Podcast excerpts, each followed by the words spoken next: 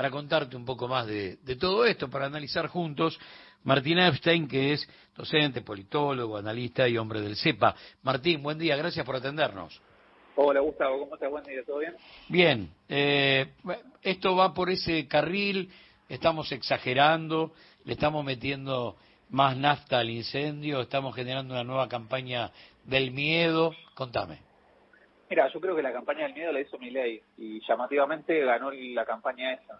Eh, y todo lo que está anunciando ahora, eh, no es otra cosa que confirmar que su plataforma electoral y que su campaña electoral eh, siguen en el mismo rumbo. Este, alguien podía imaginar que eh, la injerencia del macrismo podía moderar un poco el discurso de Milei o bajarle un poco los ímpetus al, ajuste que propone, pero lejos de eso, todo lo que dijo desde que ganó hasta acá confirma lo que nosotros veníamos diciendo, que es que la campaña del miedo no es otra cosa que escucharlo a Milei. O sea, él dice que hay que ajustar un 15, en 15 puntos el PBI y lo va a hacer. Eh, ahora, no lo va a hacer eh, ajustándole el, gasto a la política como él dice, lo va a hacer reventando ingresos, lo va a hacer con una brutal devaluación de la moneda, lo va a hacer con una inflación mucho más fuerte que la que venimos teniendo, ¿sí? porque lo dijo abiertamente, si vienen por lo menos seis meses, dice él, yo me animo a decir, eh, suponer que la inflación alta uno la puede manejar como un cirujano es desconocer cómo se mueven las leyes de mercado en algún punto, ¿no? Digo, eh, decir vamos a tener seis meses de alta inflación y después se acomoda, es medio difícil, ¿sí? Eh, yo tiendo a pensar que en un país como el nuestro, soltaba las leyes del mercado, una inflación que en principio podríamos pensar muy por encima de la que estamos acostumbrados, difícilmente baje en el periodo que eh, mi ley nos propone, a no ser que su objetivo sea romper la economía, ¿sí? que sea chocarla toda, y entonces si la chocas toda, en realidad la inflación baja por un ajuste recesivo. Es el clásico, la, clásica receta neoliberal. la paz de los cementerios. Exactamente, exactamente. ¿Cómo haces para que la economía llegue a una inflación eh, muy baja eh, en este contexto? Por la vía recesiva. Vos generás un, estallido eh, en términos de consumo, vos debilitas la capacidad de, consumo del salario, esto genera un impacto negativo en términos de producción, en términos de empleo, y ahí tenés el, camino a un ajuste recesivo. acá es, es, donde se mezcla, en realidad, eh, toda medida política es económica, toda medida económica es política, pero acá es donde se va a mezclar también un dato social, ¿no? Aquel que desde el pobrerío eh, creyó que había una, una esperanza para salir de ahí en, en mi ley, no solamente va a experimentar que el pozo va a ser cada vez más profundo, sino un grado de descontento que va a partir desde el propio voto a mi ley. Eh, ¿Hipótesis este, cierta esa o es un, un, revoleo de futuro que no tiene sentido?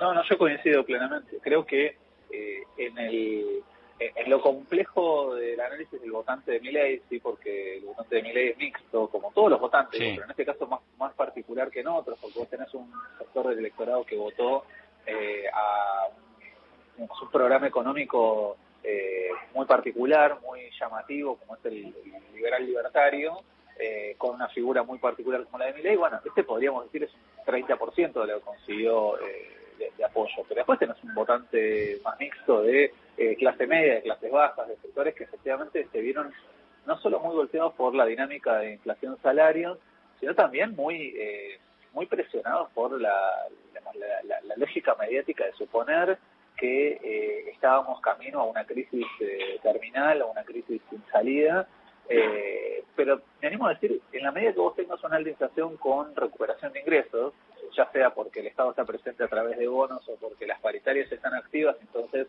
le vas peleando a la inflación mes a mes, efectivamente la inflación es un problema. Ahora, el escenario que abre mi ley es un escenario de altísima inflación, ya no de 10% mensual, sino mucho más alta, lo que decías recién de eh, listados de precios con remarcaciones entre el 35 y el 50%, auguran un aumento inflacionario muy por encima de eh, lo que veníamos viendo en los meses anteriores, pero en un contexto en el cual la paritaria queda liberada del mercado. ¿sí? El Estado no se va a meter más en la discusión paritaria. Ahí tienes un doble problema. Primero, si el Estado no regula, la paritaria va a terminar siendo siempre favorable a las grandes, digamos, eh, a, los dueños de la torta y no a los que quieren ir a pelear un pedacito más. Eh, pero del otro lado hay un sector importante que depende de una paritaria estatal. Lo que va a pasar con todos los laburantes que eh, son parte del Estado cuando el Estado dice no hay más paritaria? Bueno, van a perder ingresos todos los meses contra la inflación en, la, dimensión de la inflación, con lo cual va a ser dramático el escenario.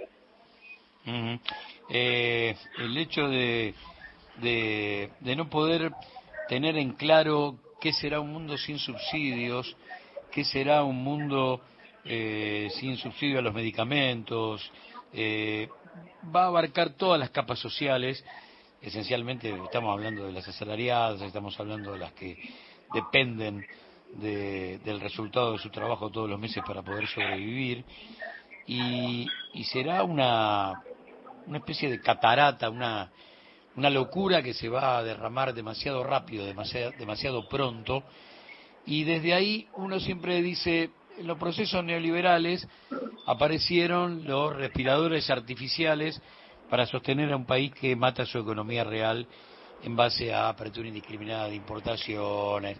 En ese contexto, ¿se avisora un mundo que venga a poner préstamos en la Argentina para, para sostenerla o, o este es un barco a la deriva? Mira, la verdad es que no lo sé, no, no tengo una respuesta clara de para dónde va a ir porque va a ser la primera experiencia a pesar de tener varias experiencias neoliberales en nuestra, mochila, va a ser la primera experiencia de un neoliberalismo con una alta legitimación popular en las urnas y por ende lo que va a venir es un programa de shock muy fuerte en muy poco tiempo. Y esto no es eh, el menemismo intentando acomodar un modelo neoliberal eh, y en dos años más o menos se acomodó con la ley de convertibilidad. Esto no es el macrismo diciendo eh, tengo que negociar porque, bueno, hay gente que estaba conforme con el modelo anterior y entonces, bueno, no puedo ir a arrasar con todo. Este es otro escenario, es un escenario desconocido, por eso a mí no me sorprendería que en la primera semana de gobierno de Milei aparezca un paquete de medidas dramáticas, ¿sí? eliminación de subsidios por todos lados, ajustes del presupuesto, paralización de la obra pública, eh, liberalización del comercio internacional, liberalización del tipo de cambio. A mí no me sorprendería ese programa económico porque, insisto, es el que mi ley llevó como plataforma de campaña. el tipo hizo campaña diciendo voy a hacer todo esto y termina la campaña con un 56% de gente que apoyó ese, ese programa. Entonces, eh, lo que se viene es desconocido en ese sentido, no porque el neoliberalismo sea nuevo, no porque lo que propone mi ley sea nuevo, sino por el grado de legitimación y por lo, lo cortoplacista que se imagina ese, ese programa de ajuste. En ese grado de legitimación, lo que vos planteabas antes, no todos eh, votaron por lo mismo. Por lo tanto, es un grado de legitimación casi irreal el que cree mi ley tener en el bolsillo. En ese 56 hay motivaciones tan dispares que en algunos casos son hasta contrapuestas. Sí, completamente de acuerdo. Y de hecho, lo decías bien recién, eh, el programa económico de mi ley es un programa que le pega a todos los, todos los niveles socioeconómicos eh, en simultáneo, ¿sí? Eh, a, los pasivos pensando en que lo más probable es que se termine el esquema de atención gratuita o de medicamentos gratuitos para jubilados del PAB. A los sectores medios pensando en un brutal ajuste por el lado de tarifas que se van a dolarizar, lógicamente, y que encima van a venir de la mano de una eliminación de subsidios. A los sectores bajos porque el subsidio a los transportes eliminados significaría que eh, los laburantes van a tener cada vez menos ingreso disponible una vez que terminen de pagar todo lo que tienen que pagar para ir a trabajar. Sea, es un golpazo a toda la sociedad en términos económicos en muy poco tiempo. Yo creo que lo va a apelar a eh, esos famosos 100 primeros días de gestión para intentar hacer el ajuste más fuerte, eh, pero aún así lo que está diciendo es, soy consciente de que este ajuste va a ser eh, cuestionado y no tengo problema en sacar a las fuerzas de seguridad a reprimir cualquier protesta social. Pero ese es el gran eh, el gran escenario que imagino yo se va a abrir en los próximos meses. Se viene, ahora sí por último, se viene la represión como medida económica encubierta, ¿no? Como, como, como si fuera una especie de, de anexo de cualquier medida económica a los palos.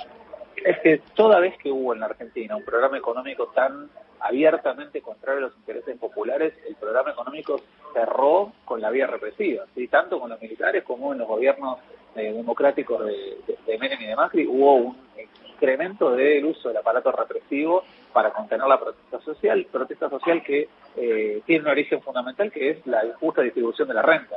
Eh, y el, problema es que este modelo económico, lejos de discutir la distribución de la renta, lo que hace es correr al Estado de su rol de ordenador de esa, de esa relación desbalanceada en términos de capital-trabajo. Bueno, lo, lo que se viene es efectivamente mayor protesta social. Parece que es como medio esperable. Bueno, Martín, qué pena conocer el futuro, ¿no? En este caso. Eh, qué pena saber cómo termina esta historia. Un gran abrazo, Martín. Gracias por estos minutos de tu tiempo. ¿eh? otro abrazo para vos y que, que estés muy bien y cualquier cosa hablamos. Martín Epstein, docente, politólogo, analista económico, hombre del CEPA.